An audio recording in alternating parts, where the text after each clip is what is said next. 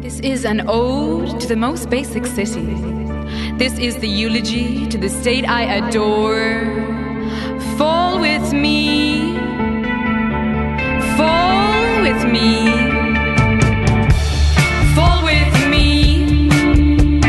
Fall with me. You can't imagine the state that we're in. You can't imagine any reason for the state that we're in. This modern condition, it comes closing in. You can't imagine the state that we're in. The cheapest religion is this modern condition. Too many minds on the beat. They told me to be specific. This is an ode to the most basic condition. Me. Hola, ¿qué tal? Sean todos ustedes bienvenidos a una edición más de su programa de cine favorito. Aquí les habla Miki Brijandes.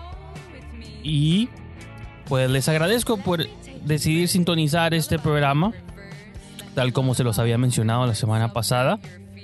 El show continúa, misma hora, todos los viernes a las 5 de la tarde, aquí por Ibero TJ Radio.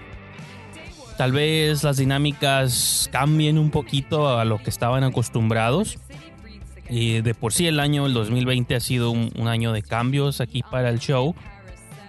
Pero pues conforme progresen eh, la situación, la situación del mundo, eh, no solo ni del país, ¿no? Ni del continente, creo que todo el mundo está pasando por una situación difícil de dimensionar eh, a veces.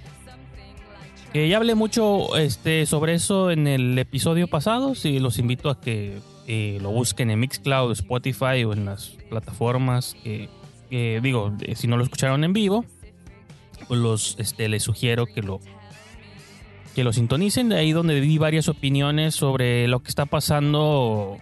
eh, pues con muchas industrias del mundo, pero en particular eh, análisis o enfoques sobre lo que podría estar pasando en general con el cine. Entonces, ya que este programa en muchos sentidos se- se basó siempre en hablar de estrenos, en cosas nuevas, en cosas que están pasando. Aquí en, el, en la estación pueden escuchar este, otros programas de cine como montaje, que se enfoca más en el lado musical del cine, de Vuelta de Tuerca, que ofrece análisis sobre películas eh, del pasado y comparaciones y ciertos tópicos especiales. Pues aquí vamos a seguir un poco todavía con la tradición de desmenuzar ciertos estrenos, ¿no? Películas nuevas y películas que a lo mejor pueden encontrar eh, desde la comodidad de sus hogares, ¿no? O donde sea que ustedes se encuentren.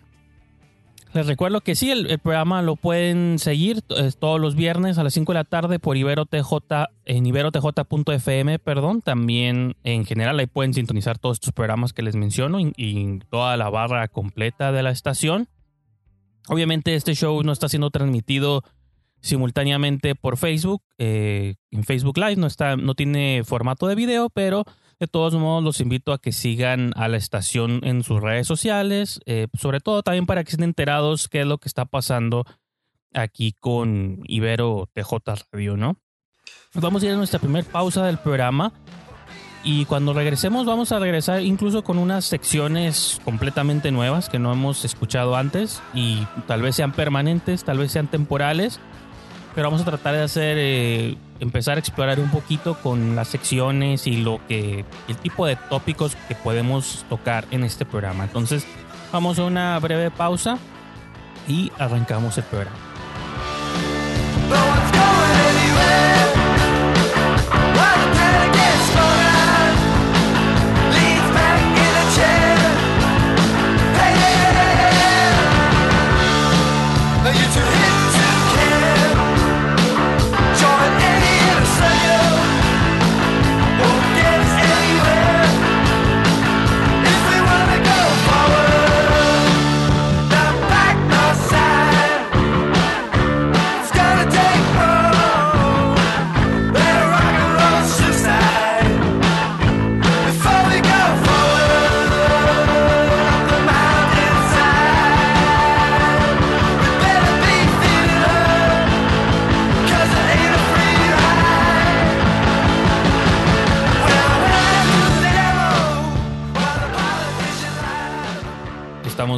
Aquí les habla Miki Brijandes.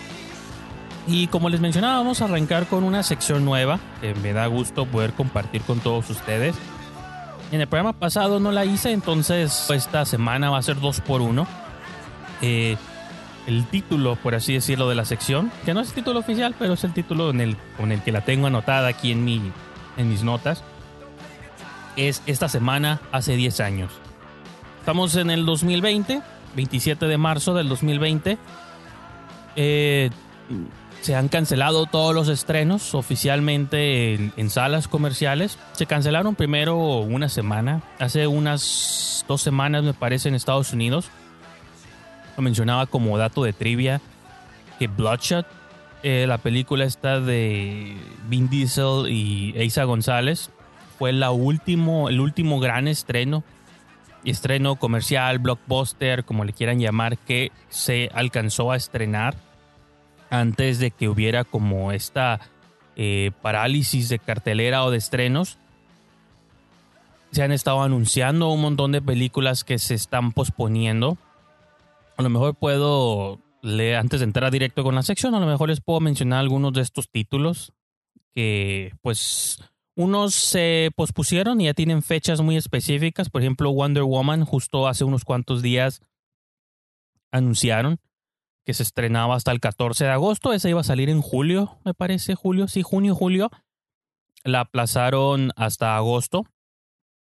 Y ha habido otras películas, una que estaba tan próxima a estrenarse, creo que fue de las primeras que sufrieron este, estos cambios de agenda, que ahorita permanece como en el limbo, está indefinido su estreno, es A Quiet Place, la segunda parte. ¿Se acuerdan de esta película de John Krasinski? El chico este de Office, ¿no? Que estaba enamorado de Pam, pues ya había hecho The Quiet Place hace un año o dos años, me parece, con A Quiet Place. The Quiet Place 2 era la siguiente, la secuela de esta película, con Emily Blunt y todo este asunto. Fue de las primeras que sufrieron como este cambio repentino. Ya tenía fecha de estreno, estaba a siete días de estrenarse después de Bloodshot y tuvieron que posponerla, ¿no? Aquí tengo rápidamente una lista de títulos de Hollywood Reporter pues muchos de estos títulos ya los conocen, pero todos los voy a mencionar nomás como una, reca una recapitulación. Eh, Mulan, otra de las películas más esperadas que estaba por estrenarse, se, se aplazó. The New Mutants, esta pobre película, creo que es la película que más lástima me da, por así decirlo, que se haya aplazado con todo esto, porque esto es inevitable. Pero New Mutants es una movie que se iba a estrenar desde el 2018, me parece y se produjo desde el 2017. La, la, burla es que se supone que sobre New Mutants son adolescentes la mayoría de los actores. Bueno, los actores a lo mejor estaban en sus 20, ¿no? Pero la idea es que son los New Mutants, los nuevos mutantes, nueva generación de X-Men. Pero la película tiene como tres años, casi cuatro años enlatada. Entonces ya para cuando se estrene, pues ninguno de estos mutantes van a ser niños. Ya este son como completos adultos eh, hechos, ¿no? Pero busquen, si no conocen la historia sobre New Mutants, investiguenla un poquito para que vean por todos los este, cambios de fechas y pausas por las que ha pasado. Un poco rápido porque quiero entrar a esta sección que les menciono. Peter Rabbit 2, el conejito Pedrín, esa eh, linda animación de conejitos, ¿se acuerdan de ella? De una primera parte, esta es la segunda. The Lovebirds era una película de Kumail Nanjiani.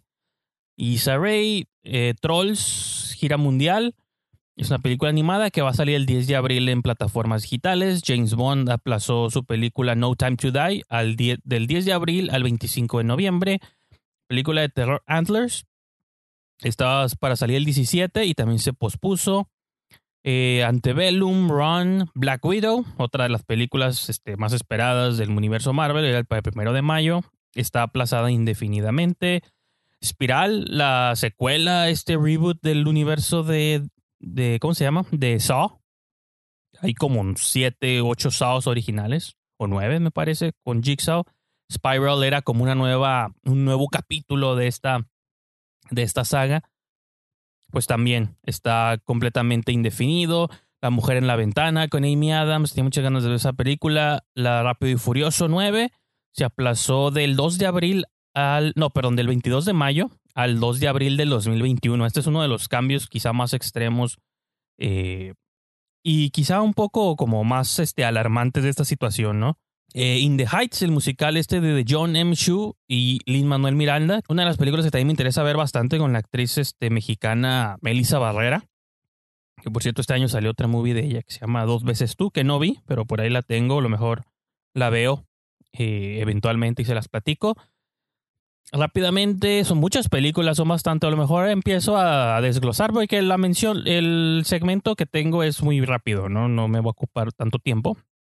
Lo mejor con eso abro el siguiente segmento y también entro de lleno a la taquilla para pues informarles un poco cuál fue la última taquilla, ¿no? Es, estrenada de en cines de México. Entonces, esto es In the Heights, Wonder Woman, ya les mencionaba, del 5 de junio se aplazó al 14 de agosto, Minions, El alza de Gru, iba a abrir originalmente el 3 de julio, no tiene fecha definida. Maligno, Malignant, la nueva película de James Wan, este, iba a salir el 14 de agosto. Eso es lo más extraño. Por eso digo yo como alarmante cuando las movies se aplazan más de un año o demasiado tiempo. O porque a veces siento que luego hay gente allá afuera que sabe o conoce información que a lo mejor el resto del mundo no conocemos 100%. Entonces, pues no sé. Y esa es la única que tengo ahorita hasta el momento en la lista, pero pues conforme pasen los tiempos, pasen las fechas, películas se siguen aplazando, siguen cambiando, unas ponen fechas específicas como Rápido y Furioso, como la de James Bond, y otras pues están en el limbo y pues ya veremos, ¿no? Esperemos que todo esto obviamente pues se resuelva rápido. Vamos a ir a otra pequeña pausa eh, aquí en el programa y regresando empezamos a hablar un poco sobre esta nueva sección que les platico y entramos de lleno a la.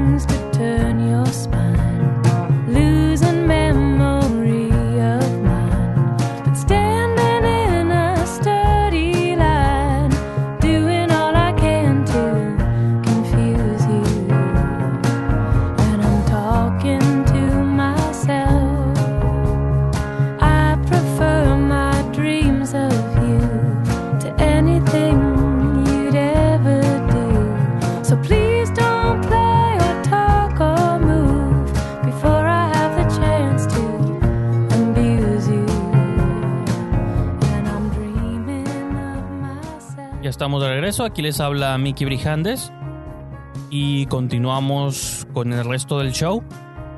Ya les hablaba un poco sobre todas estas películas que tuvieron que posponer sus fechas. Entonces, eh, a raíz de toda esta situación, de estos cambios drásticos que están sucediendo dentro de la industria del cine, pues se me ocurrió revisitar eh, a finales del año pasado, si se acuerdan, estuvo muy de moda esta idea de hablar sobre los estrenos, sobre las mejores películas de la década, ¿no? De que ya han pasado 10 años de cine, que fue lo mejor del 2010 al 2019, todo este asunto. Entonces digo, ¿por qué no empezar a ver específicamente cuáles fueron las películas que se estrenaron un día como hoy hace 10 años, ¿no?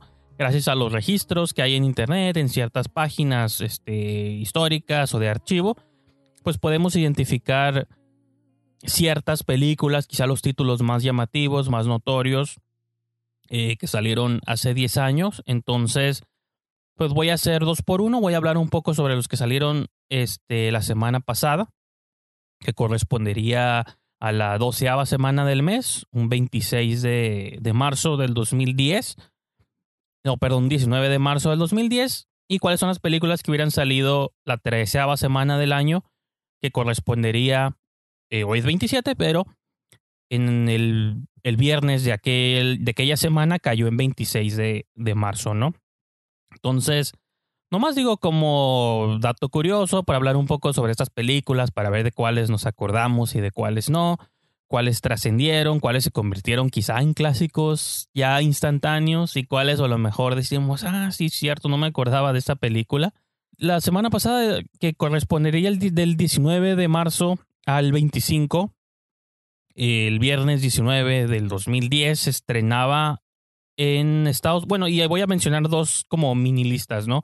Las películas que se estrenaban en Estados Unidos, porque de algún modo esas son las películas que se considera tenían como su estreno en, el, en la plataforma principal del mundo, que son las carteleras norteamericanas, y luego en específico las películas que se estrenaban en salas mexicanas, porque siempre pues, son como muy diferentes, ¿no? A veces van un poquito más atrasadas, todavía se empezaban a estrenar ciertas películas del año pasado, que sería del 2009, o incluso del 2008, hay una por ahí que viene arrastrando, o dos que vienen del 2008. Entonces, pues las ventanas de distribución eh, se han acortado un poquito. Repito, ya abordé muchos de estos tópicos en el show pasado, pero pues hay cosas que han cambiado y otras que se mantienen similares, ¿no? Te repito, la doceava semana del año del 2010, del 19 al 25, se estrenaba en Estados Unidos la película Repo Man, que no tiene nada que ver con Repo Man de Alex Cox, que salió en los 80s. Esta es una movie, era como de ciencia ficción con Jude Law o algo así me parece. Muchos de estos títulos yo tampoco, o sea, me acuerdo como vagamente de los pósters y si leo la sinopsis digo, ah, sí, cierto, me acuerdo cuando estaba de moda. Pero este es una movie que nunca vi, quizá me pasó de largo.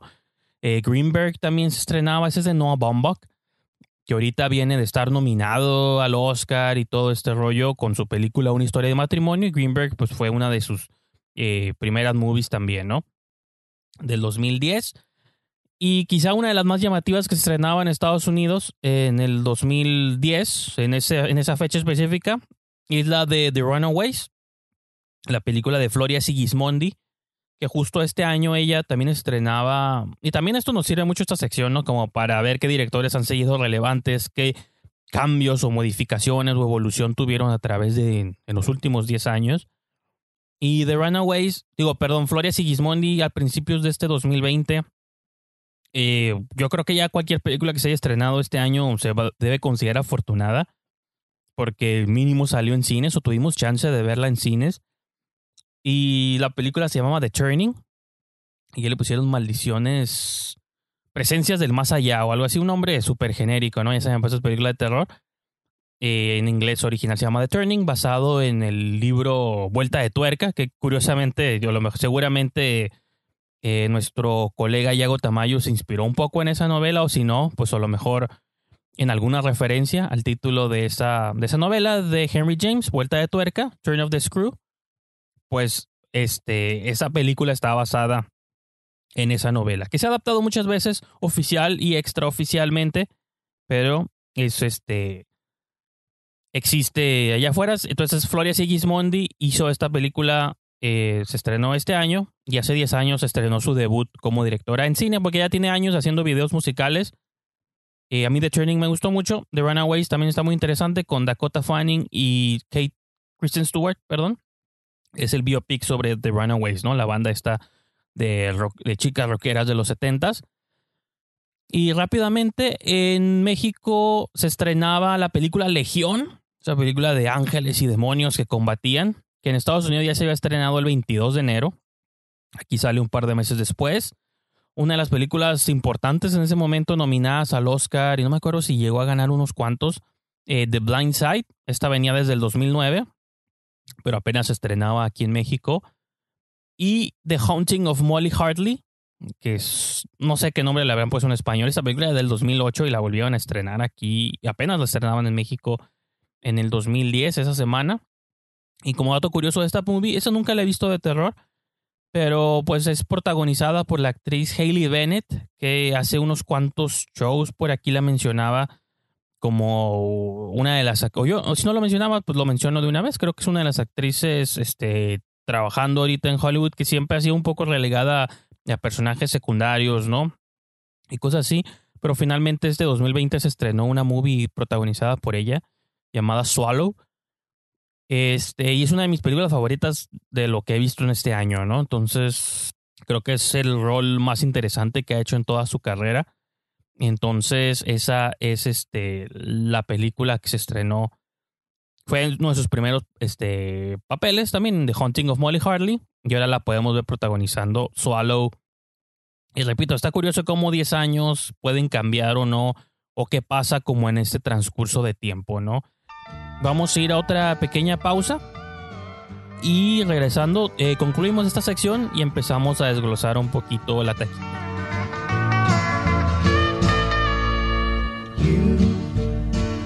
Who are on the road. Must have a code that you can live by, and so become yourself. Because the past is just a goodbye. Teach your children well. Their father's hell did slowly go by and feed them on your dreams. The one they picked the one you know by. Don't you ever ask them why if they told you you would cry. So just look at them and sigh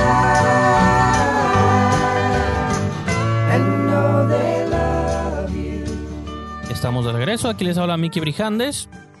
Vamos a concluir toda esta sección llamada eh, esa semana hace 10 años. Ahora sí, oficialmente esta semana, la treceava semana del mes, que en aquel entonces correspondería del 26 de marzo al 1 de abril. En semanas subsecuentes podamos empezar a explorar lo que se estrenaba durante abril del 2010. Pero en específico, esta semana en Estados Unidos estrenaba una de las animaciones eh, más interesantes, quizá, o que eventualmente ha sido como elogiada por muchas personas. Yo no miento, vi esta primera parte casi cuando salió o cuando estuvo disponible en video porque no la vi en el cine.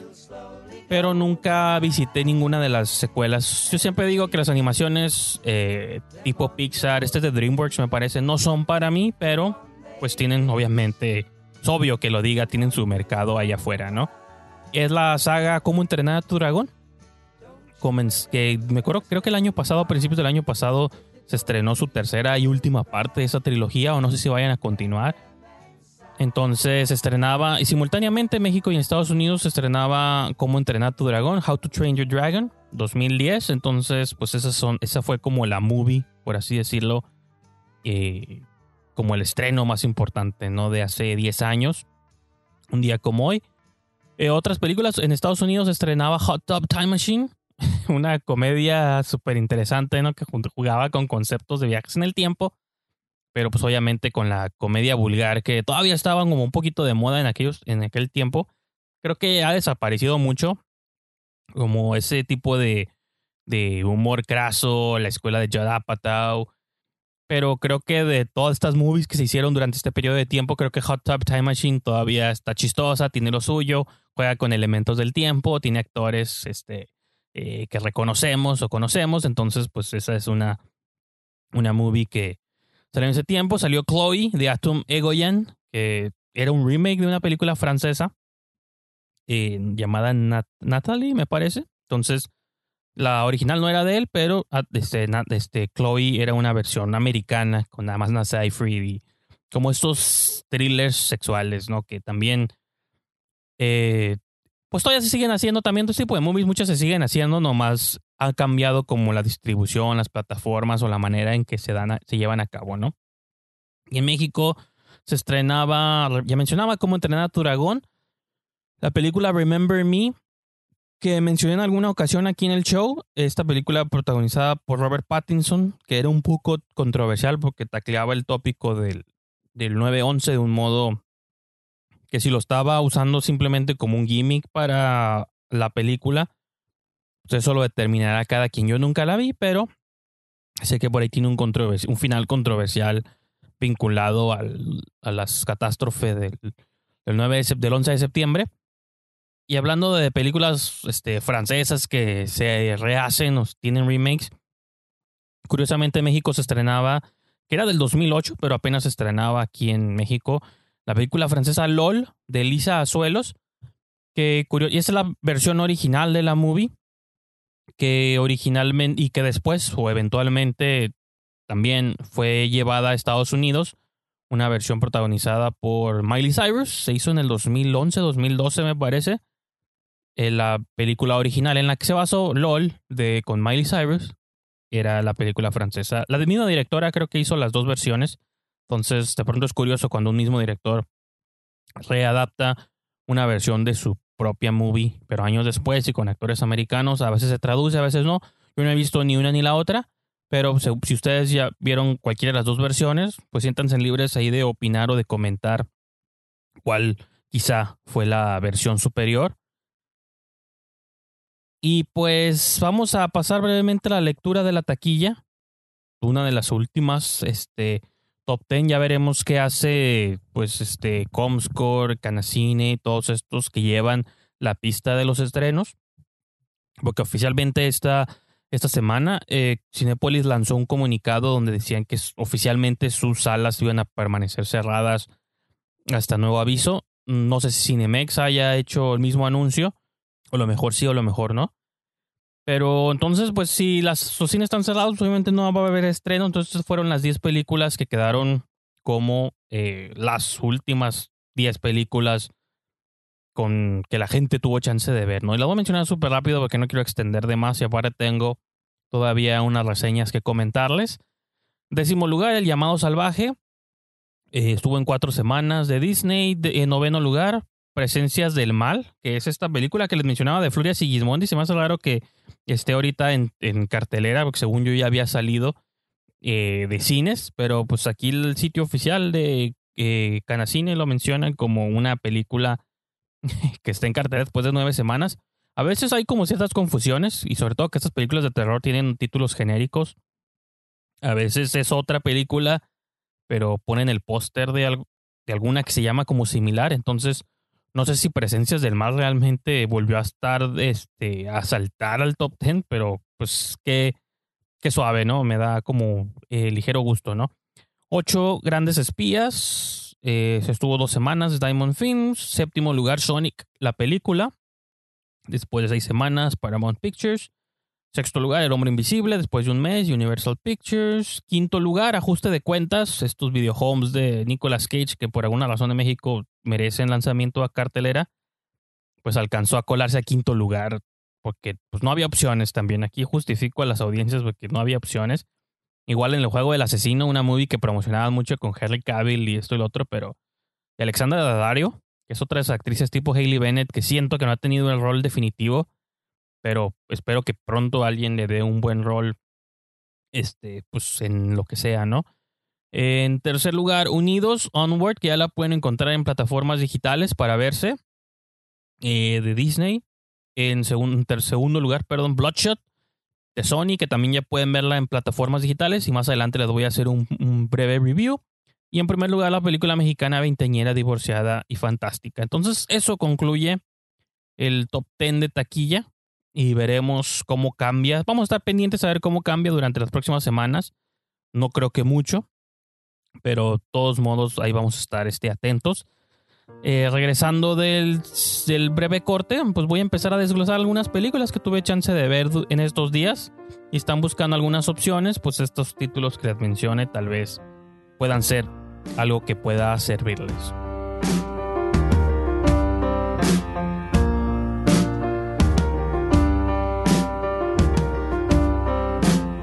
I've been watching.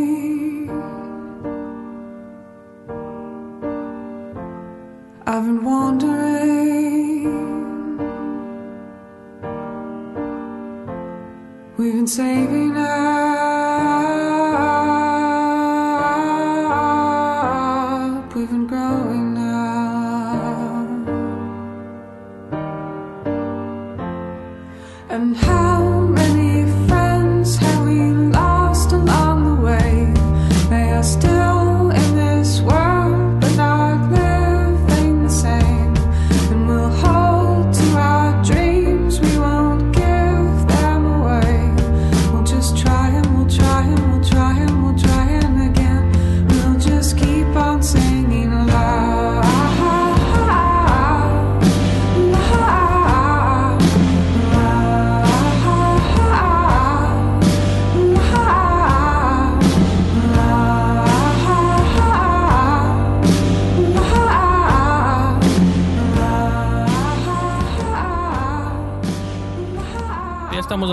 Les habla Miki Brijandes y pues sí vamos a empezar a desglosar y desmenuzar todos estos estrenos o estas películas que pueden ver eh, eh, desde casa. Son algunas de las opciones. Y la mayoría de ellas, si no es que todas, fueron de, bien de estas movies que sufrieron eh, un poquito por estos este, saltos de distribución. Muchas de ellas sí alcanzaron a estrenarse en carteleras, pero inmediatamente fueron lanzadas a plataformas digitales, pues por cuestión de, de que mejor la gente las vea en su casa, porque pues ya no va a haber oportunidad de verla, de verse en pantalla grande. Entonces, voy a comenzar con quizá la movie que más me gustó de toda esta trilogía que les voy a mencionar. Es The Hunt de Craig Sobel. Craig Sobel es un director muy interesante porque en el 2012 hizo una... Fue, con la película que yo lo conocí fue Compliance, que era una cuestión como bastante... Era como de una película sobre sitiados, ¿no? Creo que era una especie de McDonald's, o no me acuerdo qué restaurante era de comida rápida, donde un hombre nomás a través de una llamada telefónica mantuvo secuestrado a todo el restaurante, ¿no? Y eso está basada en hechos reales. Eh, se supone, creo que esos de los hechos reales no me citen ni tomen mi palabra. Y por alguna razón siento que está basada en hechos reales, porque a veces las situaciones más surreales o las situaciones que creemos que nunca pasaron son las que a veces pasan. No sé por qué en el fondo de mi cerebro algo me dice que fue basada en hechos reales, pero este, no me tomen mi palabra en eso. Busquen Compliance con Dreama Walker. Fue una de las primeras películas de Craig Sobel. Luego hizo C for Zachariah con Margot Robbie. Esa película nunca la he visto. Y ahora, pues hizo The Hunt, ¿no? Que era una movie que se iba a estrenar en septiembre del año pasado, del 2019. Y otra vez hablando de películas que se aplazan por diferentes situaciones, pero que se aplazan películas controversiales. Pues fue porque en el momento que se iba a estrenar en cines, eh, había, se había llevado a cabo una de estas este, eh, situaciones este, de eh, balaceras escolares que se dan a veces mucho en Estados Unidos. Y estaba toda esta campaña, que es una situación permanente, ¿no? En Norteamérica sobre campañas anti y pro armas y que si debe la gente tener armas y no, si están al alcance de personas, la obsesión, fascinación por la violencia, estos masacres desmedidas contra y luego contra estudiantes, siempre son en escuelas, entonces pues son tópicos eh, que siempre están ocupando como la mente y la política de Estados Unidos. Esta era película llamada The Hunt, que se traduce como la caza o la cacería, y pues tiene que ver con ese mismo concepto. Es un concepto que se ha utilizado mucho en el cine. Eh, ahorita que hablaba de conceptos que se rehacen muchas veces, como el de vuelta de tuerca, pues hay- hubo una película que a su vez estuvo basada en una novela corta llamada El juego más peligroso, The Most Dangerous Game. La novela es del 24, la película es de 1932. Entonces, es esta idea y películas lo han manejado des- desde siempre, ¿no? Movies como así sea Battle Royale, eh, The Running Man, Hunger Games, Los Juegos del Hambre.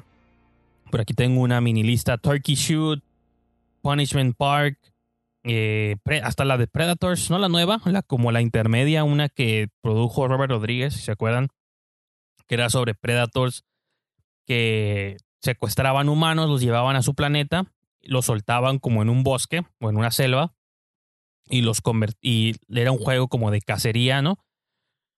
Entonces The Hunt tiene que ver con eso, es este, de algún modo también lo que está como suave de Hunt o lo que proponía la premisa es que le da la vuelta un poco a lo que uno asumiría, ¿no?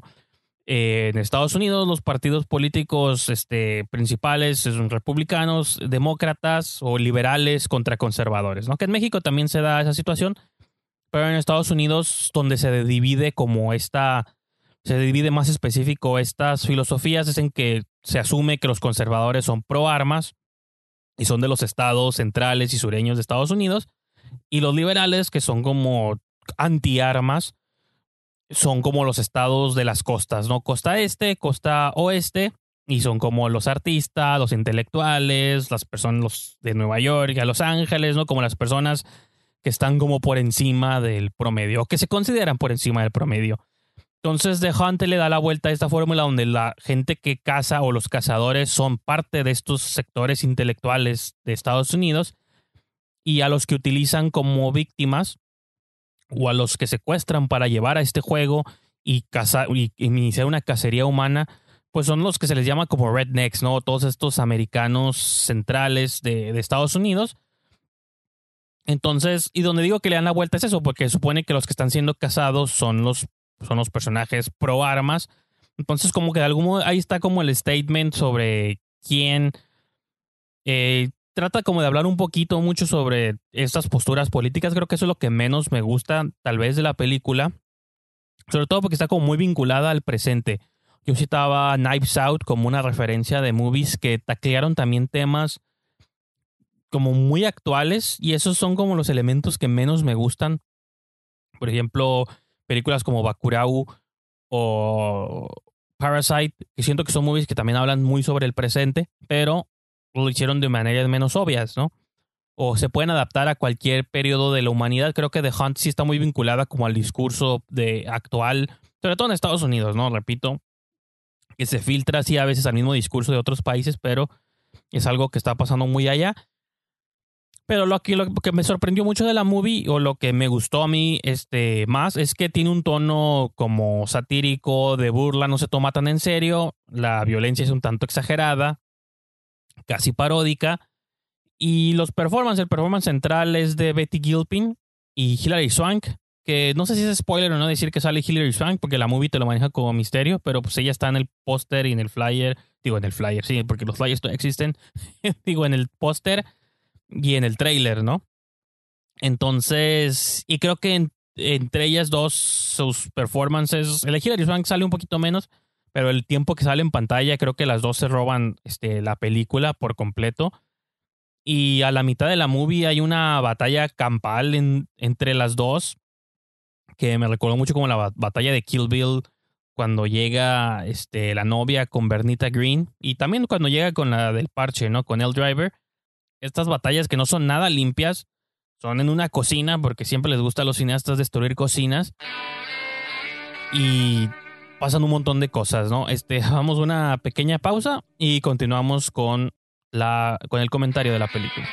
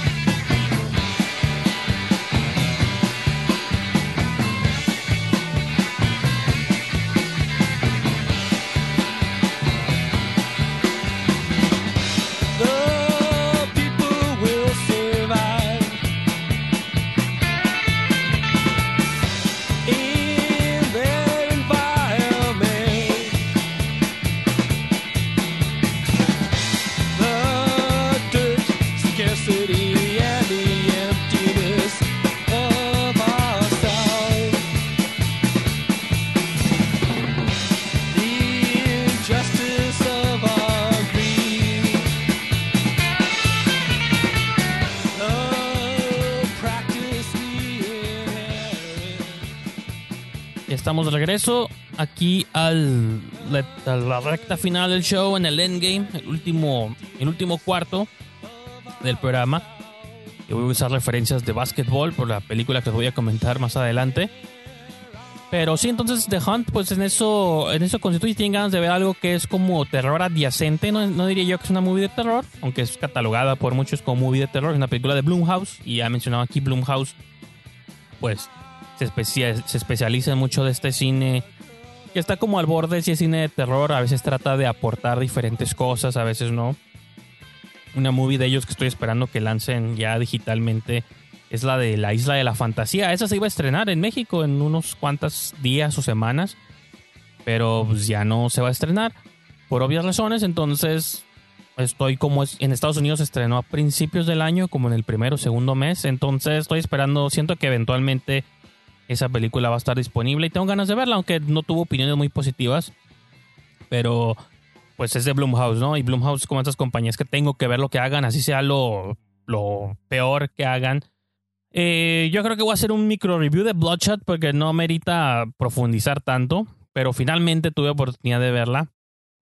Eh, le tenía ganas desde que salió en cartelera, pero estaba, era cuando comenzaba como esta situación, esta crisis, y pues no, no me dio oportunidad de verla en, en cines. Eventualmente Sony la lanzó digitalmente también. Y pues nomás creo que yo mencionaba un micro review que hice en Letterboxd, que ya he mencionado esa plataforma mil veces. Los invito a que saquen una cuenta. O si ya tienen una, pues pueden seguirme en, en letterboxd.com diagonal brijandes. Ahí pueden entrarse todas las movies que veo. A veces hago micro reseñas. Y mencionaba que la movie no es aburrida, es pues perfectamente para pasar el rato, por así decirlo. No me gusta usar esos términos de dominguera, palomera y cosas así, pero pues es la verdad a veces, ¿no? Son muy... eh, yo lo evalúo, mientras la movie no, no la hayas padecido, no la hayas sufrido, pues entra como en esa categoría. Es una movie entonces que no sufres, pero tampoco está tan suave, ¿no? Yo mencionaba de que la maldición de Isa González continúa porque pues, siento que ella hasta la fecha no ha tenido este, una película definitiva o que defina su carrera en Estados Unidos. Siempre han sido personajes como secundarios, como la chica, la acompañante y, o el número dos, y pues eso no está tan suave. Paradise Hills, aunque a pesar de que también era la 2, creo que es la mejor movie de ella que he visto en, desde que está haciendo películas en Estados Unidos. Entonces, pues nomás Vin Diesel no es buen actor, entonces pues la movie también sufre porque su lead, todos están mejor que ella, ¿no? Que él, perdón. Entonces está, pues es de acción, un superhéroe que, que se muere, lo regresan a la vida a través de un experimento científico y pues empieza, por ahí tiene una venganza pendiente de su pasado. Luego las movies son mucho como este concepto, ¿no? De el héroe que le matan a su pareja y tiene que vengarla. Por ahí tiene como un twist a esa, a ese, a esa premisa que está ligeramente interesante. Digo, la movie no la sufres, pero termina, los créditos ruedan y te, te olvidó lo que acabas de ver, ¿no? Y creo que eso es, pues es, es- no es algo bueno. Pero finalmente quiero hablarles de la nueva película de Gavin O'Connor con Ben Affleck llamada The Way Back, que ya venía de trabajar con él este, en su última película, que era la de, o en una de sus últimas películas, que era la del contador, de Accountant. Aquí pues vuelve a trabajar con Ben Affleck.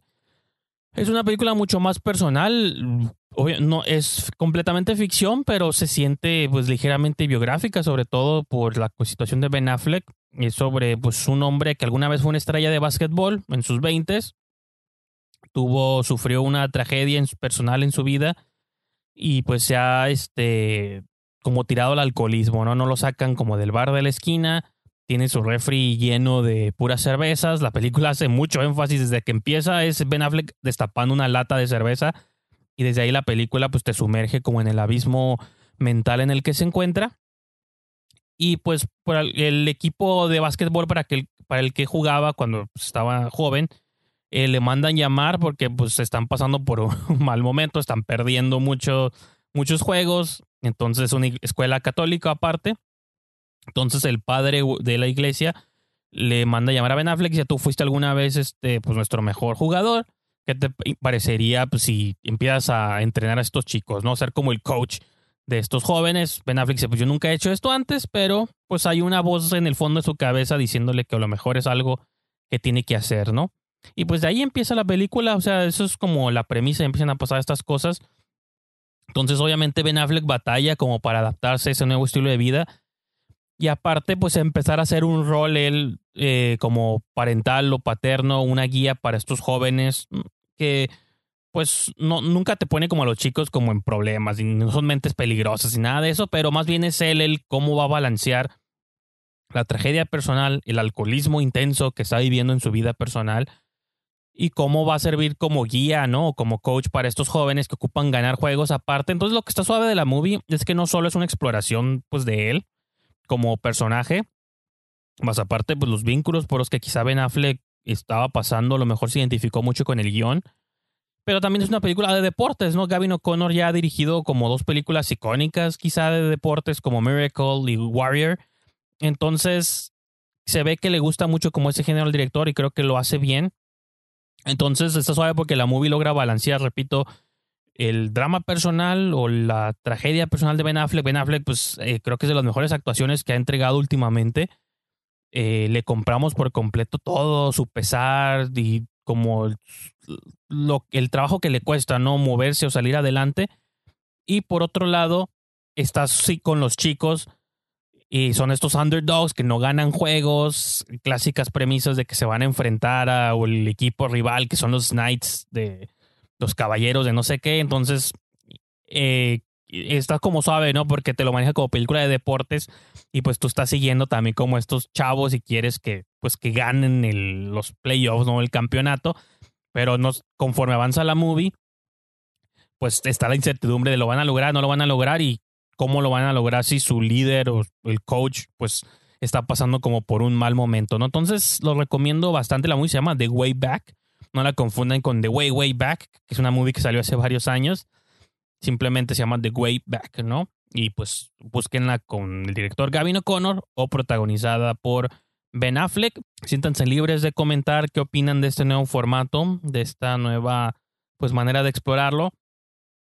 Eh, sin invitados, pero de tópicos variados, explorando un poquito de historia y reviews, que creo que al final es lo que siempre podemos estar este, haciendo, ¿no? Recomendándoles películas que puedan buscar o encontrar desde la comodidad de su casa. Películas nuevas, obviamente. Casi ocho años de show. Tenemos ya, estamos a punto de cumplir dos años aquí en estación. Pues siempre ha sido la dinámica hablar de estrenos.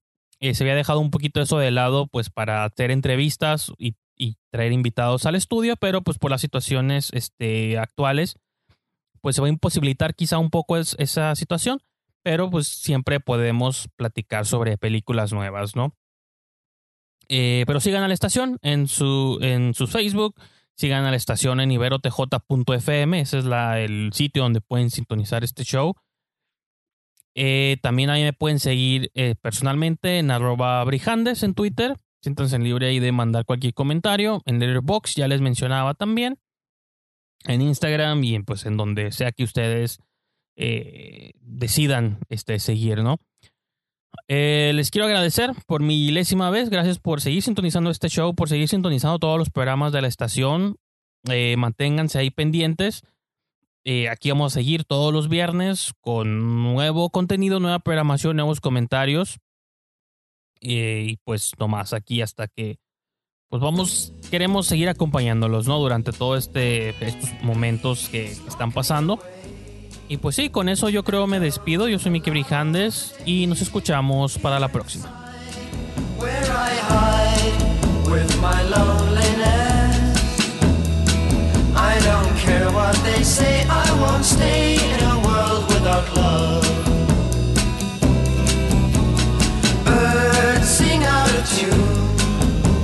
and rain clouds hide the moon. I'm okay, here I'll stay. with my loneliness. I don't care what they say, I won't stay in a world without love.